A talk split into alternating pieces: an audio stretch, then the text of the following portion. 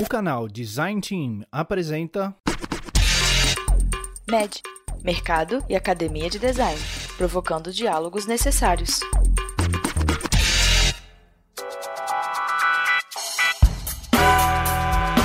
Olá, sejam bem-vindos. Eu sou o Buriti e aqui comigo está o Toss. Mais uma vez. E aí, pessoas, beleza? Cara, terceiro programa. Comemorem. A gente tá conseguindo gravar, mas você acha que precisa, depois de três programas, explicar o que significa ou qual o objetivo do selo médio? Eu acho que não precisa, né, cara? Essa coisa meio de mercado e academia do design, né? Essas coisas meio de, das maluquices que acontecem aleatoriamente. Acho que não precisa, não, né? Vambora. Vamos tentar aproximar essa galera aí. Vamos deixar para os ouvintes dizerem o que eles acham que significa a sigla médio ou qual seria o melhor significado para ela, né? Já que a gente disse qual que é. A gente falou algumas coisas nos episódios anteriores e tal, mas para vocês o que seria? Mas com design no final, tá? Tem que ser as duas letras com design no final. Ou não, né? Ou não, né? Deixa, deixa livre. Mas, Toys, o papo é sério. A gente tem trazido aqui assuntos bem interessantes e tem muito mais aí no, no backlog. Tem uns que tem total aderência com design, apesar de não parecer. E hoje a gente vai trazer mais um que tem design no nome, porém é bem mais provocativo. Sobre o que, que a gente vai falar hoje, cara?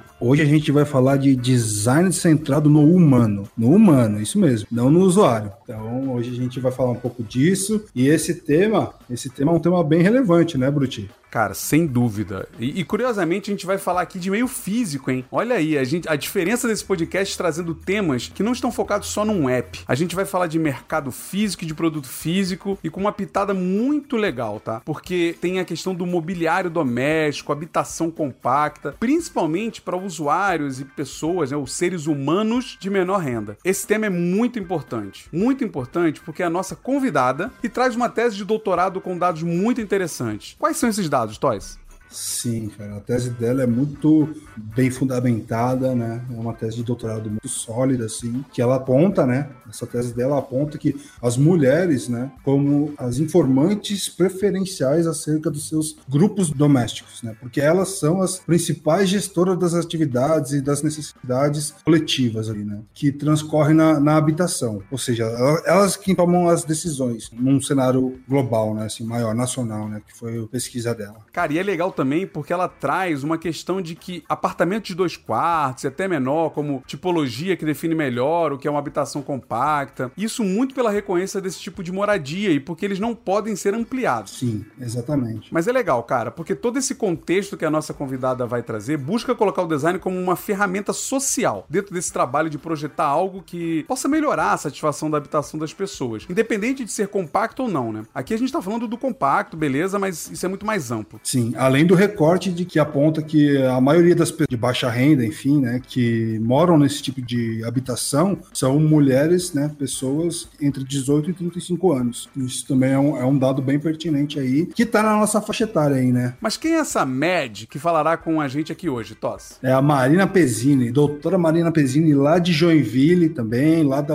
Univille, da Universidade da região de Joinville. Ela que fez seu doutorado em Florianópolis, na UFSC, e ela que vai trazer esse papo aí. Fiquem aí com a Marina Pezzini e a conversa que a gente teve e bora lá.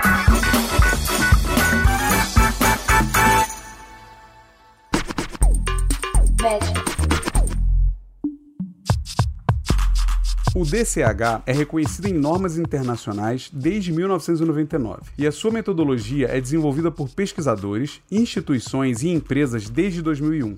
A Declaração Universal dos Direitos Humanos, de 10 de dezembro de 1948, artigo 25, afirma que todos têm o direito a condições de vida adequadas à sua saúde e ao seu bem-estar, e apresenta a habitação como um requisito obrigatório para se atingirem essas condições.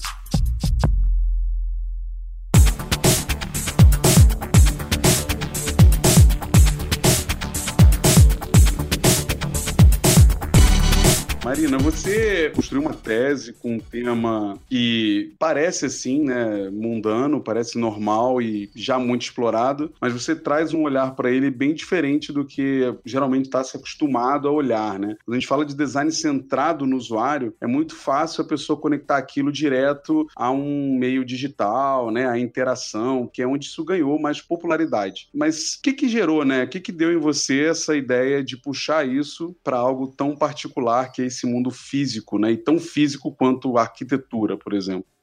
design centrado no humano. É um termo que eu tenho utilizado e utilizei na minha tese e fiz questão de trazer para o físico justamente porque eu não estava encontrando tanta essa referência. Como eu sou formada em design de produto, eu queria trazer toda essa, essa metodologia, essa filosofia que é tão contemporânea do design para os meios físicos. Claro que eu não sou a única a fazer isso, óbvio, né? Mas é um tema que está sendo um pouco desenvolvido se comparado com o desenvolvimento de design centrado no humano em pesquisas sociais ou digitais. E aí você, em determinado momento lá na tese, se aponta que o foco da pesquisa começa a caminhar para as mulheres, né? A centralidade né, da, da, da pesquisa vai para as mulheres, aparentemente porque as decisões né, desse espaço da moradia e do lar e etc. acaba ficando na mão delas. Como é que foi esse processo de descobrir isso, né? E o que isso significa para você dentro dessa pesquisa? Vou contar um pouquinho, um pouquinho mais da história da pesquisa, então, tá? Bom, primeiro me formei em design de produto, como eu falei, e aí eu já tinha, desde que eu entrei na faculdade, vontade de desenvolver pesquisa, né? De trabalhar como professora, como pesquisadora. E aí, quando eu decidi entrar num programa de pós-graduação de curso, acabou acontecendo de eu entrar em arquitetura e de eu trabalhar com mobiliário habitacional, mobiliário doméstico. Né? As coisas foram calhando dessa maneira. E foram calhando também com uma observação muito antiga minha, já era uma coisa que eu brincava quando criança de como fazer uma pessoa morar nesse espaço. Né? Então eu chegava na minha garagem, será que poderia colocar uma família morando aqui? Ficava exercitando isso. E depois eu ia para dentro do banheiro, no chuveiro, e pensava, será que eu poderia colocar uma pessoa morando aqui? E ficava exercitando isso na minha cabeça. Então, por acaso, as coisas foram calhando para esse lado. E quando eu comecei a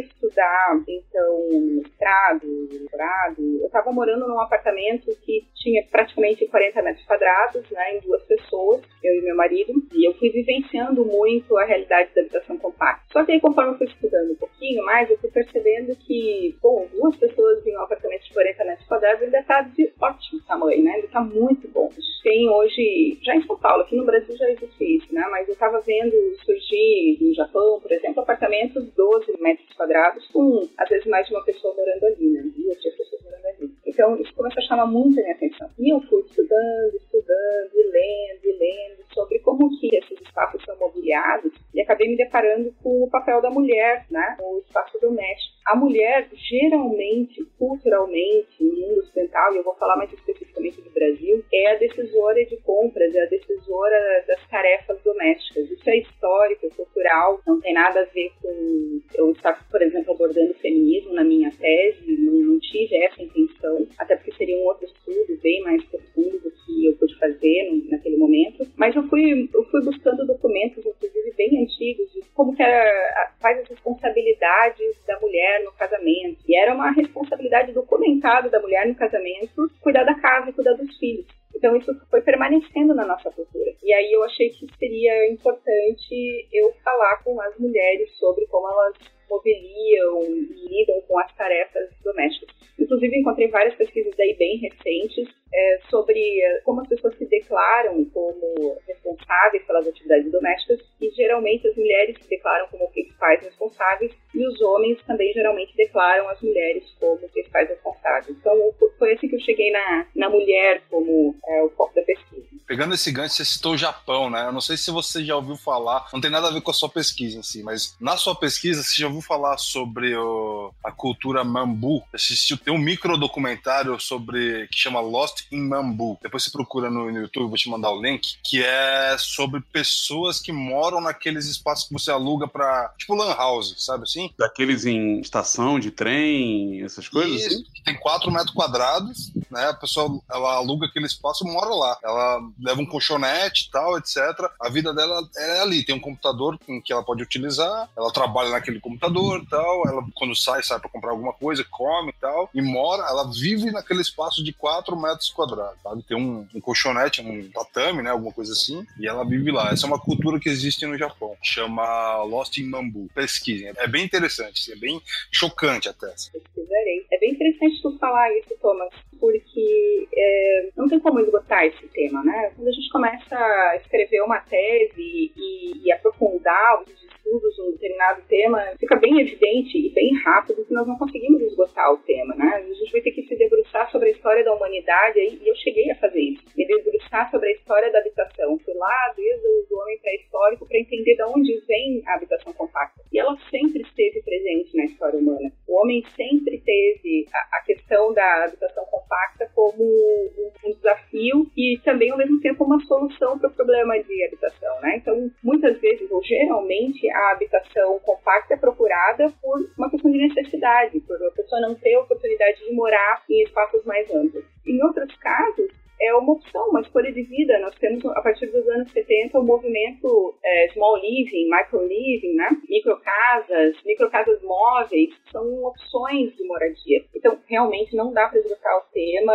E como eu estava falando de habitação compacta, mas eu estava falando também de imobiliário, eu estava falando também de design centrado no humano, eu me meio maluca, assim, para conseguir fazer esses temas convergirem de uma vez por todas e eu poder terminar o meu estudo. Mas é claro que é sempre um tema de interesse para mim. É legal que você citou esses diversos motivos, né, Mari? De por que, que a pessoa vai escolher, né, é, viver nesse modelo mais compacto. E aí, no, na tese, tem algumas é, relações com a menor renda, né? Como você citou, que é um dos temas. Mas a gente vê, como você falou, aqui em São Paulo mesmo, surgindo muitos novos empreendimentos de micro mesmo apartamentos, mas de luxo, coisas feitas em bairros muito caros. Só que, de certa forma, pode ter uma relação ainda com pessoas que não têm o, o dinheiro para pagar um baita apartamento naquele bairro caro, né? Como é que é essa relação dessa pesquisa com relação a essa questão da menor renda, né? E como é que você vê o papel do design centrado no humano para ajudar ou melhorar isso? Eu dei esse foco na minha pesquisa e comecei a falar sobre uh, menor renda, porque na minha dissertação eu já tinha falado um pouco sobre apartamentos compactos.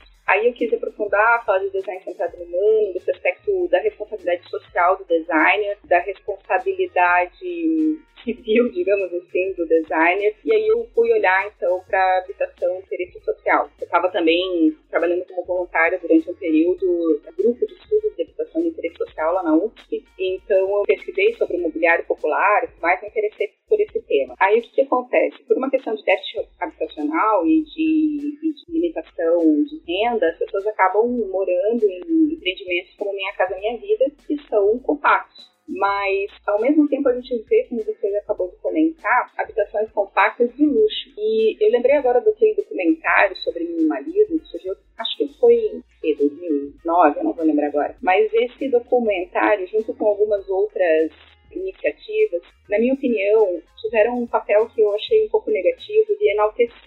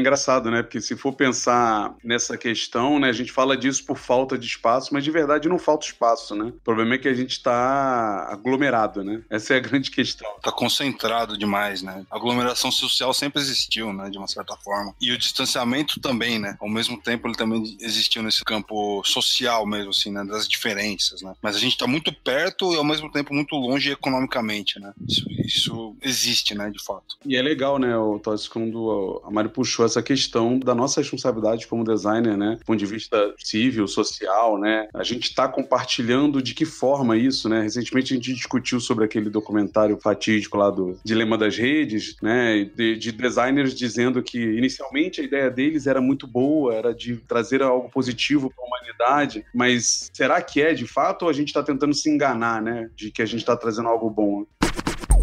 Magic.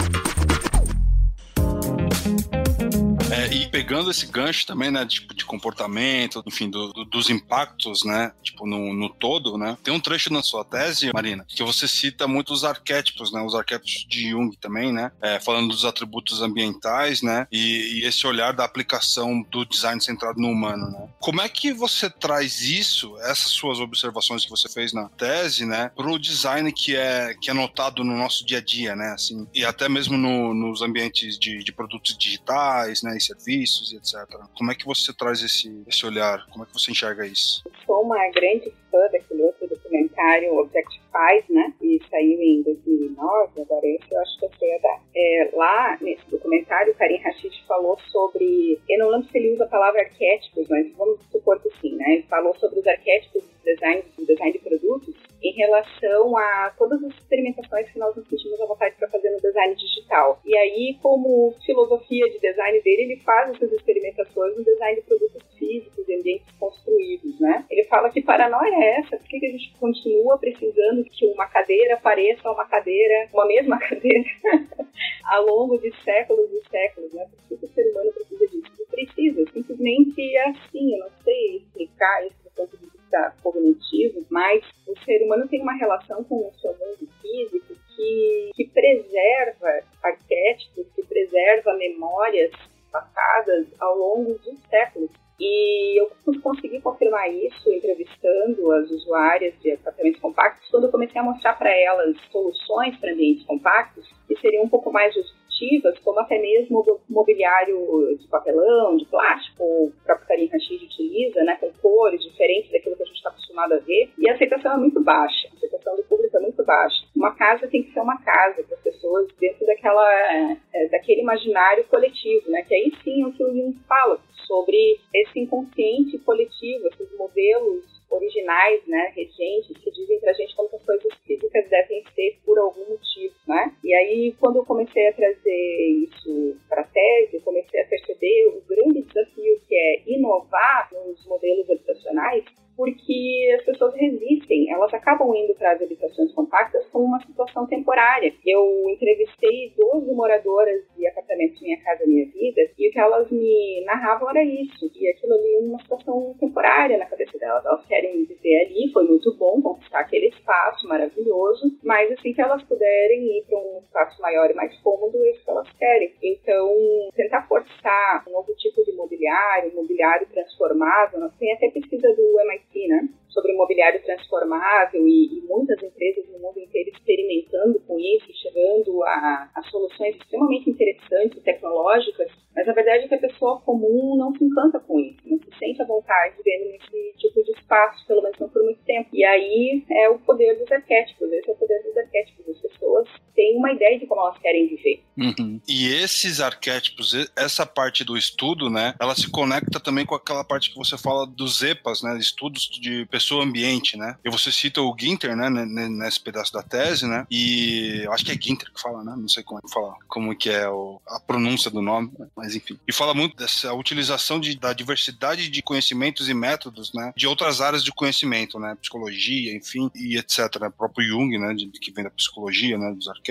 É, e que áreas são essas, né? Que você utilizou e correlacionou com o design centrado no humano, né? No uso da sua, da sua tese. Aí chegou no, no ponto crítico da nossa conversa, né? Tudo isso que a gente está conversando aqui, arquitetura, design, design centrado no ser humano, habitação compacta, é, arquétipos, é, limitações dimensionais, tudo isso vai parar na ergonomia, tá? Então, eu trabalho com ergonomia como professora, né? Desde 2012 e a ergonomia é raiz disso tudo. É o pensamento de aproximar design e ergonomia a partir dos anos 50, 60 de maneira mais bem formalizada, acabou definindo a evolução metodológica e filosófica do design ao longo dos anos. Tá? Então, essa aproximação entre ergonomia e design foi lançando os paradigmas do design, né? Design centrado no usuário, design empático, o design emocional, até o design centrado no humano. O design centrado no humano é ergonomia. Se você vai na International Ergonomics Association, o conceito de ergonomia inclui o termo design centrado no humano. Se você vai na World Design Organization, o conceito de design inclui design centrado no humano e ergonomia. Então, é, a relação do design com a ergonomia é esse amadurecimento do design ao longo do tempo, da atenção do design aos diferentes fatores humanos. Não só os fatores humanos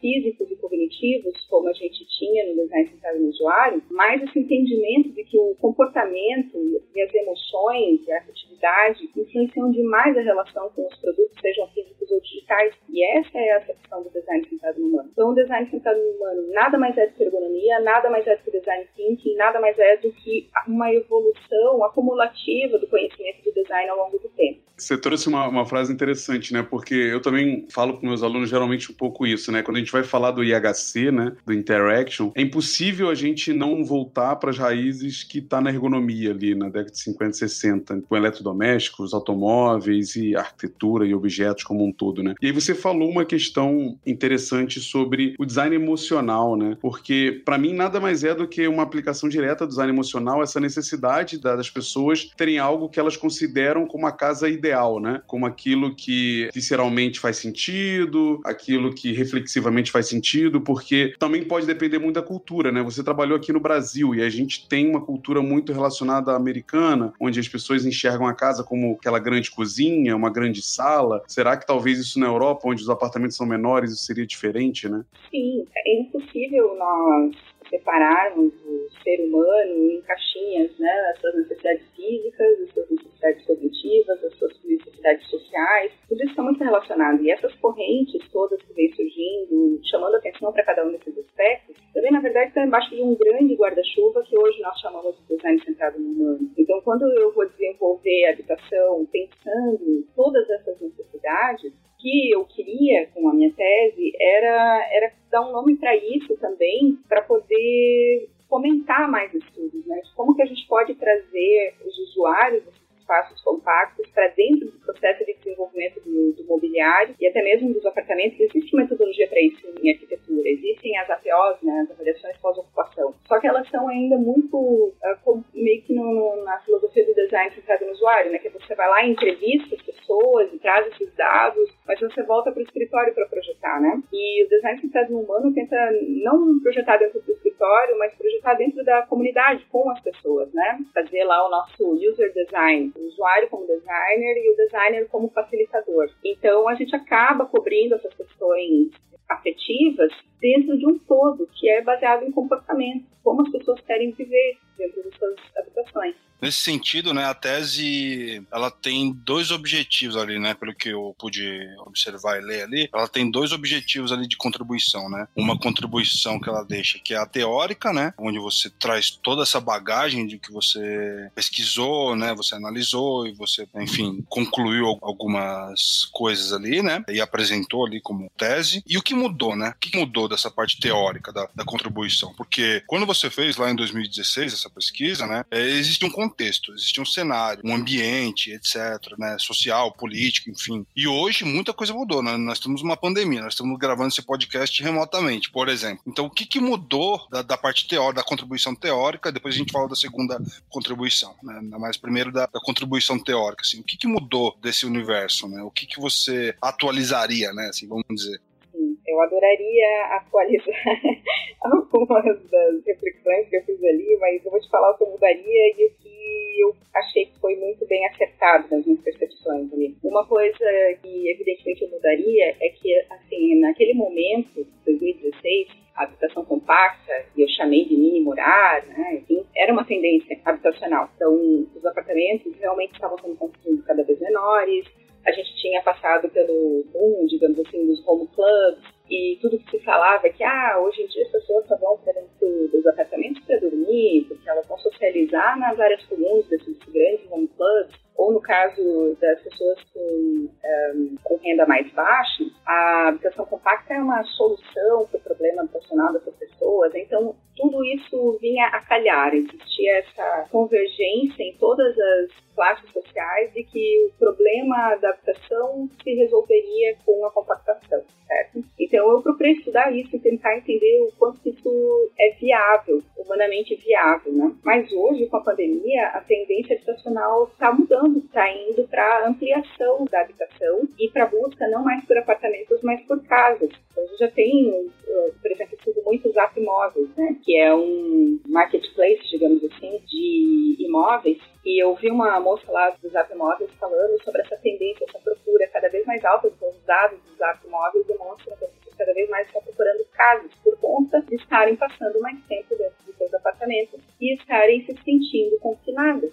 Né? Então, precisando de um jardim, precisando olhar para fora, precisando ter contato com plantas, bichos. E aí eu chego no, no, que eu acho que foi um grande acerto da minha pesquisa, que eu tenho um orgulho assim. Eu coloquei que um dos atributos dessa habitação ideal, dessa habitação típica, é a biofilia. E hoje a gente já tem até curso de design biofílico, né? É a necessidade que as pessoas têm de estar em contato com plantas e animais Aqui no Brasil, por exemplo, tem um negócio que eu acho bizarro. Vocês já perceberam que nosso apartamento tem janelinhas minúsculas? Parece janelinha de presídio. E eu acho isso muito estranho, porque é, olhando para arquiteturas em outros lugares, não são assim, né? Ou mais antigamente as janelas não eram assim. Então a indústria acaba colocando uns limites para a maneira como a gente vive que fazem muito mal para o nosso bem-estar. A gente vive em apartamentos tão pequenos e com sacadas meramente ilustrativas e com janelinhas que a gente mal consegue ver o que tem ao redor, faz muito mal. E a biofilia, o design biofílico, vem chamar atenção para essa nossa necessidade humana primitiva de estar em contato com o mundo natural. E aí influencia essa busca por casas, um jardim, um cachorro. Automaticamente eu vou pensando nos prédios que você vê um outro prédio, né, também, né? Isso.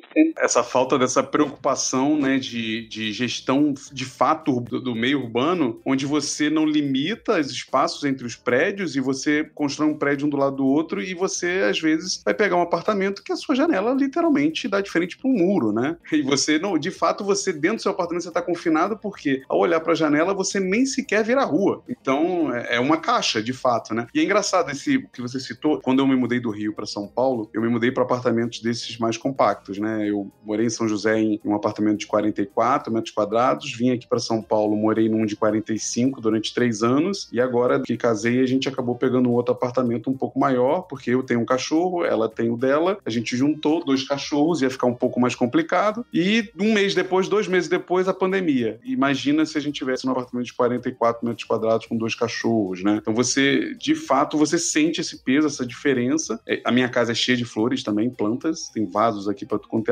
E, e, é engraçado porque é muito diferente da, do que você mostrou na tese das mulheres dizendo que preferem coisas mais monocromáticas, menos coloridas e tal. Eu já gosto mais do verde, da flor, de alguma coisa aqui, porque me mantém um pouco menos sentido de preso, né? Eu já sou privilegiado, eu tô, tô em casa, residência. E daqui a pouco vocês vão ouvir o cachorro, o passarinho, porque tem, tem o quintal aqui, aí tem planta, né? Então eu tenho esse lado aqui, posso tomar um sol. Essa ressignificação é, é curiosa, né, Toys? Porque a gente tem visto muitas pessoas discutirem, por exemplo, com todo essa, esse crescimento do aceite, né, do trabalho remoto, de se questionar se você precisa continuar morando numa cidade grande, num apartamento, podendo se mudar para uma cidade mais orbital aqui e pegar uma casa, né, alguma coisa um pouco maior. E aí a tendência é que as pessoas comecem a enxergar o valor de você pagar um pouco menos e morar um pouco melhor, né? Enfim, o Charlie Brown vai ter razão, né? O chorão, né? É, saudoso chorão, né? É, o meu escritório é na praia, né? Vai chegar esse momento.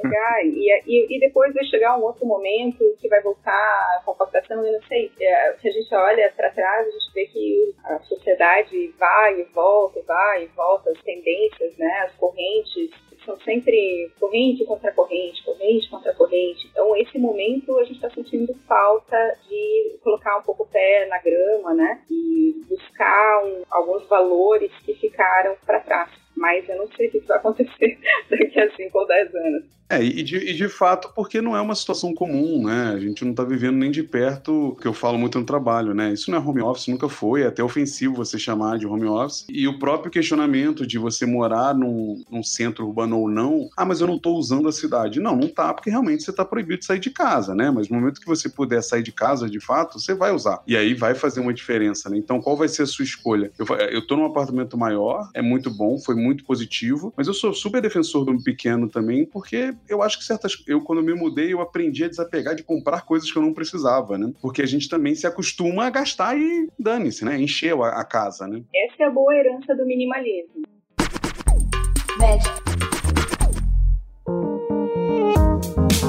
Mas voltando, Marina, é sobre a segunda contribuição, né? A primeira foi essa teórica. A segunda foi já de um cunho mais metodológico, né? Que é a proposta de um toolkit de design centrado no humano, né? Aplicado nesse contexto de habitações é, compactas, né? E tem um trecho que eu acho bastante pertinente a gente trazer aqui, que eu vou ler aqui, com licença, que é o aspecto lúdico do toolkit contribui para o diálogo aprofundado e descontraído que institui o protagonismo das usuárias. Você, você comentou isso ali na, na tese. Ah, só que assim, muita gente critica né, a utilização dos toolkits, né, com o argumento de que promove uma, um, algum tipo de alienação do designer e do design como um todo, que acaba sendo muito automático, né, acaba sendo muito pautado nas decisões do toolkit, né, no ferramental e pouco no pensamento do designer mesmo, né, pouco da parte crítica, né. E, e como é que você vê esse balanço entre essa suposta alienação, né, e essa promoção do protagonismo, né, do empoderamento das participantes né, do processo. Eu não discordo dos críticos, tá? Eu vou dizer assim, ó, design é difícil, design é difícil. Você vai escolher uma abordagem metodológica, vai encontrar X dificuldades, vai, vai escolher outra, vai encontrar outras dificuldades. Então, algumas abordagens têm suas limitações, o design centrado no humano certamente tem as suas limitações e seus desafios. Mas é, o que aconteceu na minha experiência nesse caso foi o seguinte: eu fui fazer a minha pesquisa piloto no campo, lá com as moradores, moradoras de apartamentos do programa Minha Casa Minha Vida, e eu cheguei, foi engraçado, eu cheguei com a minha prancheta de pesquisadora, né, com umas folhas A4, assim, com as perguntinhas anotadas, eu até tomei alguns cuidados, levei uh, um ou outro bolsista para me ajudar as tarefas, fotografar, com autorização, bonitinho, passar por é, comitê de ética, né? Toda aquela sistemática da pesquisa. E tu conhece, né, Thomas? Conheço bem. E aí, pois é. E aí, quando eu percebi, quando eu me vi naquela situação, eu achei um pouco ridículo e acabou sendo super limitado em relação aos resultados. Eu sentar na frente de uma pessoa com uma prancheta e umas folhas A4 e ficar tentando conduzir uma conversa daquela maneira é, é extremamente constrangedor e para a pessoa acaba sendo um pouco. É, um pouco, pouco humano. É, é um negócio estranho. É uma situação artificial. Aí eu voltei, comecei a quebrar a cabeça e eu me deparei com aqueles baralhos, né? A idioma Method Cards, por exemplo, e eu criei um baralho de imersão com o meu bolsista Lucas Salles, que é um designer super talentoso. Nós criamos umas ilustrações enfim, nós geramos esse baralho e a primeira parte do baralho tinha ilustrações da usuária em diferentes situações e a segunda parte do baralho tinha uma porção de soluções existentes para habitações compactas. E eu colocava aquelas cartas em cima da mesa e a usuária ia virando as cartas e eu ia com uma carta de instruções fazendo as perguntas e gravando tudo em áudio. E o que, que eu descobri? Que levando esse, esse material lúdico, um material super bonito, e dando para a usuária um senso de controle sobre a entrevista, que ela ia girando as cartas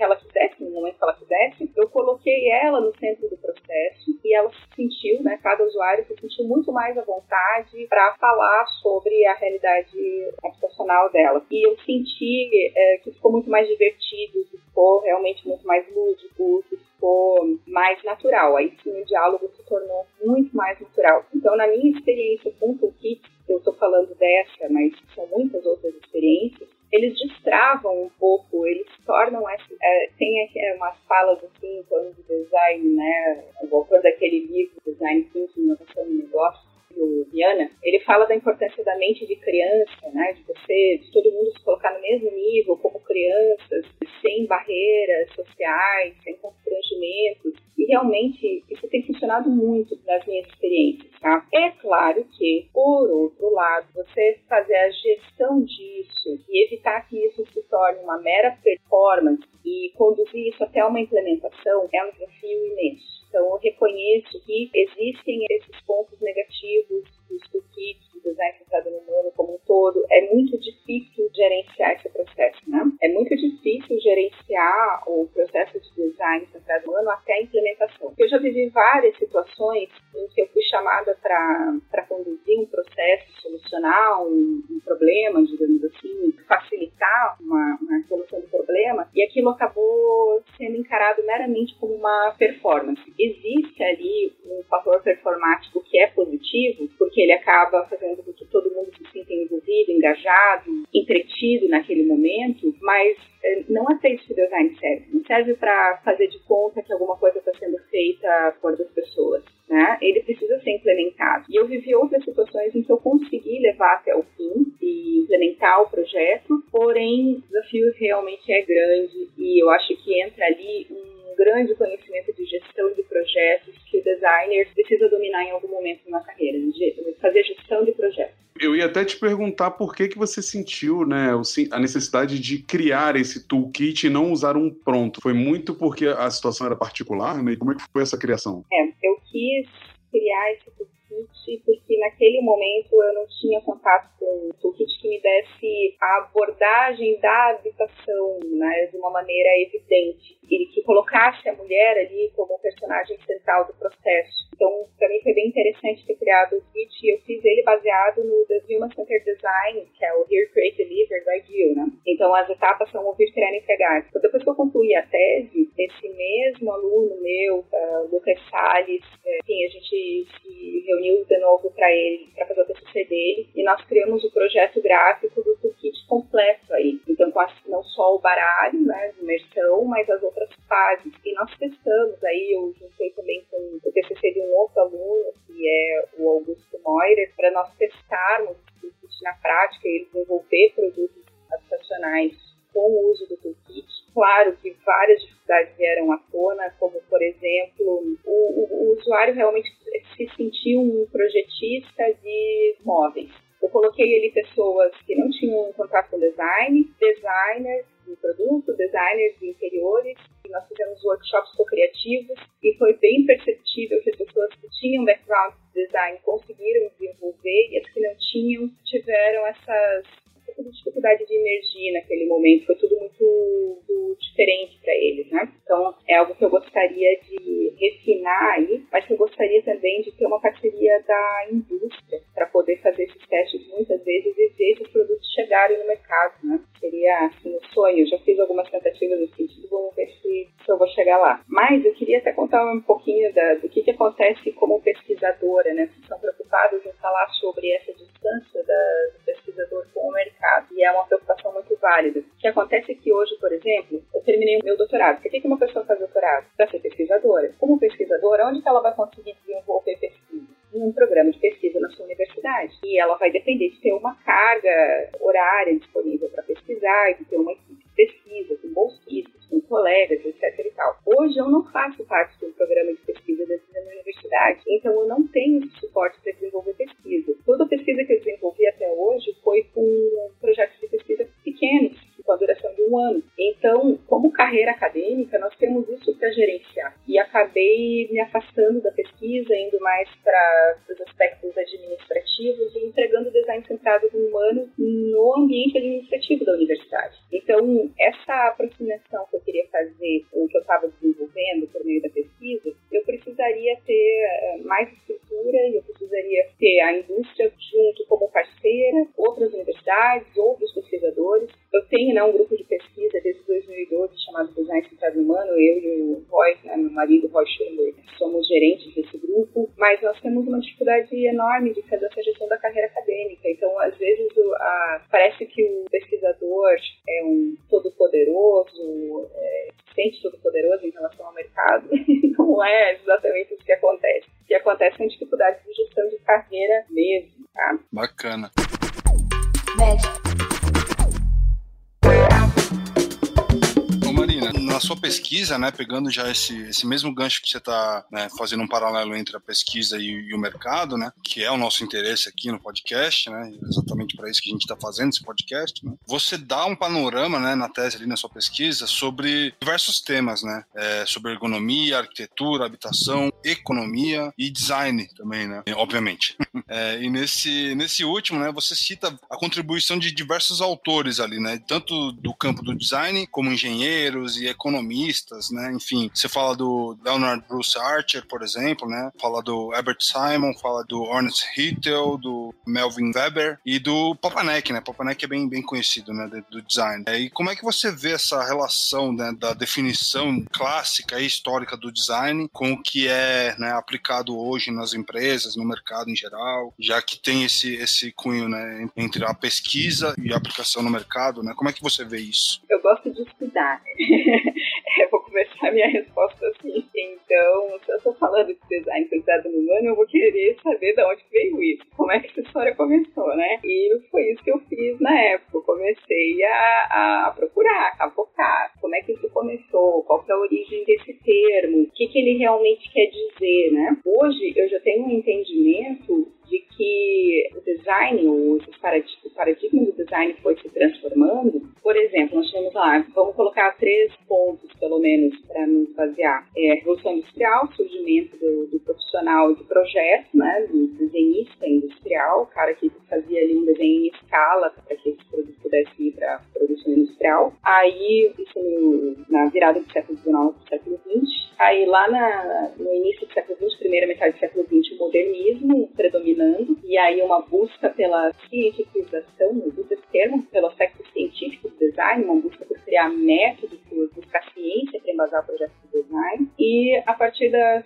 segunda metade do século XX, o pós-modernismo, questionando a rigidez do modernismo, questionando a ciência, design, uh, trazendo aspectos mais lúdicos, para o processo de design. Tá? Então, mais ou menos, vamos dizer que, que é, é, se eu fosse colocar numa linha do tempo, eu colocaria assim a história do design. Só que não, na prática, tudo isso vai acontecendo ao mesmo tempo. Então, hoje, nós temos percepções clássicas, né, vamos dizer, modernas, pós-modernas e contemporâneas do design, todas coexistindo, dependendo do designer, da empresa, do tipo de indústria. É, então, existe essa coexistência das diferentes percepções sobre o que é o design. Tá? Esse conhecimento não vai se perdendo, ele vai se acumulando e as pessoas podem concordar mais com uma abordagem e mais com outra. Então, conforme eu fui estudando esses autores, eu fui percebendo que as raízes do design centrado no humano são muito antigas, tá? Elas estão lá desde os anos, sei lá, 50, 60, 70, já existiam autores chamando atenção para os diferentes aspectos do ser humano no design, mas eu me deparei com uma tese de uma australiana, que pelo menos ela seja australiana, que é ela, a universidade onde ela estudou e desenvolveu a tese dela é australiana, que é Stephanie de Russo. E ela conta uma história do desenvolvimento dessas,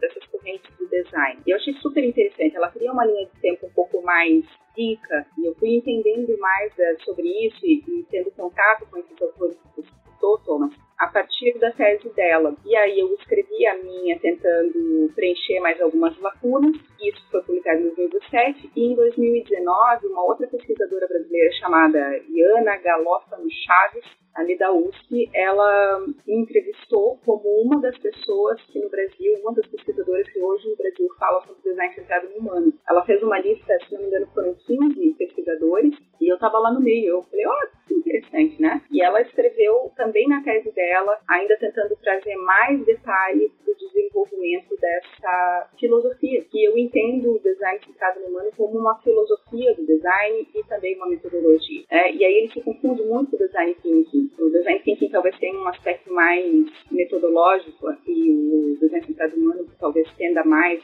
para o aspecto filosófico da coisa, né? Mas foi isso, foi esse desenvolvimento, essas percepções sobre as necessidades humanas, essas percepções sobre o papel do designer na sociedade, é, sobre o nosso compromisso, a nossa responsabilidade sobre o que é colocado no mundo e que, entra em contato com, com as pessoas. E aí a gente foi tendo esses novos entendimentos. É, o uso, essa virada do uso do termo usuário para ser humano foi marcada a partir do momento, em 2010, em que normas internacionais passarem, passaram a usar o termo humano, né? design centrado no humano. Então tem uma porção de normas internacionais, lá ISOs, né? que falam sobre design centrado no humano e colocam esses aspectos do humano no projeto. Aí foi que a gente teve, então, um, um novo entendimento sobre a filosofia e o paradigma do design. Muito bom.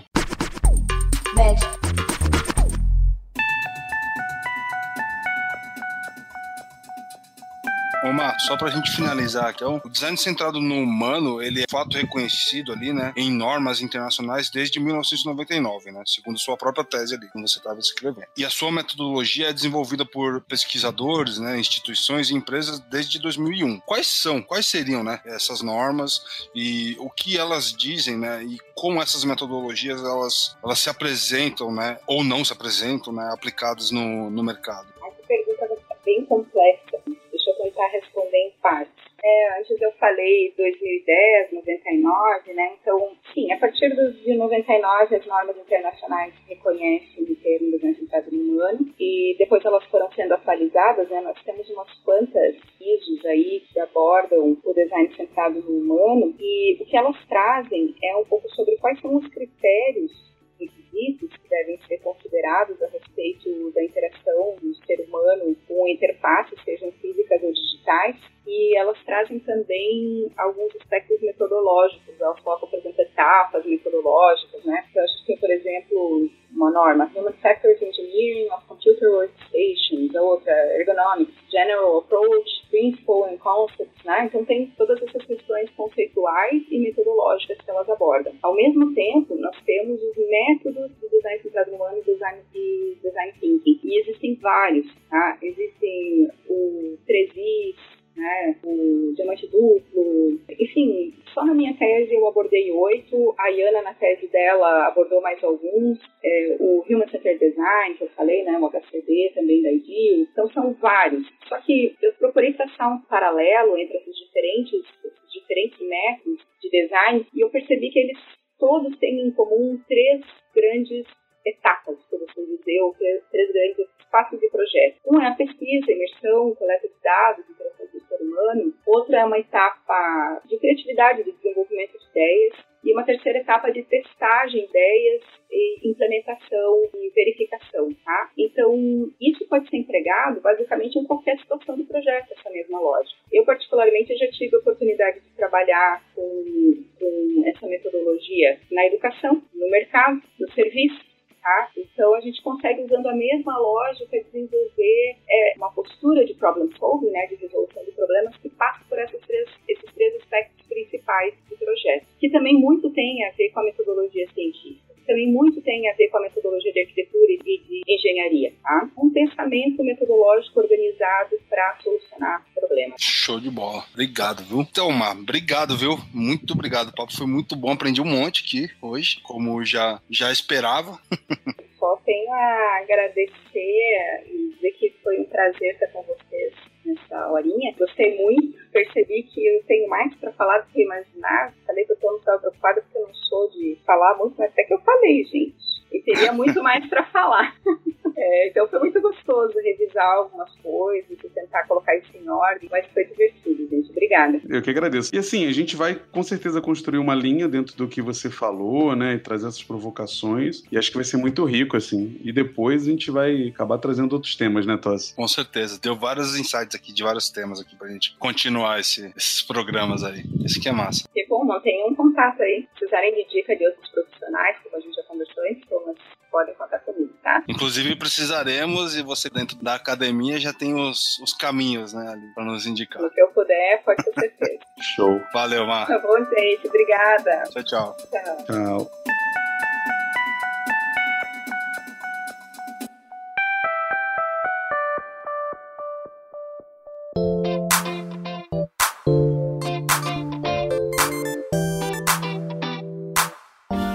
Tots, cara, terceiro episódio e a gente foi fundo, hein? Uma discussão que a galera não quer ter normalmente e acho interessante que dá para levar isso pro meio digital também. Mas fica aí para de repente um próximo papo. Vamos lá. Qual a pergunta que você vai trazer para provocar hoje, Tots? Cara, eu acho que de fato esse é, esse é um tema que rende, né? Tema que rende bastante. A gente pode pegar vários recortes aí para fazer provocações novas. Aprendi muito hoje, aprendi pra caramba. E eu acho que a gente pode perguntar aí pra galera, né?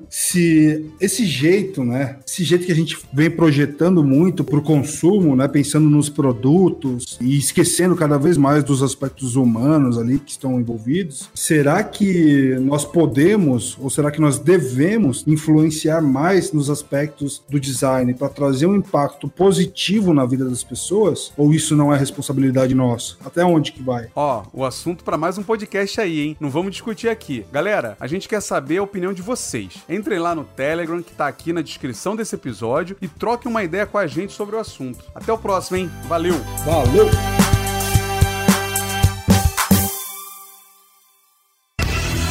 Este podcast foi editado por Orelha, o Estagiário. Edições de podcasts e criação.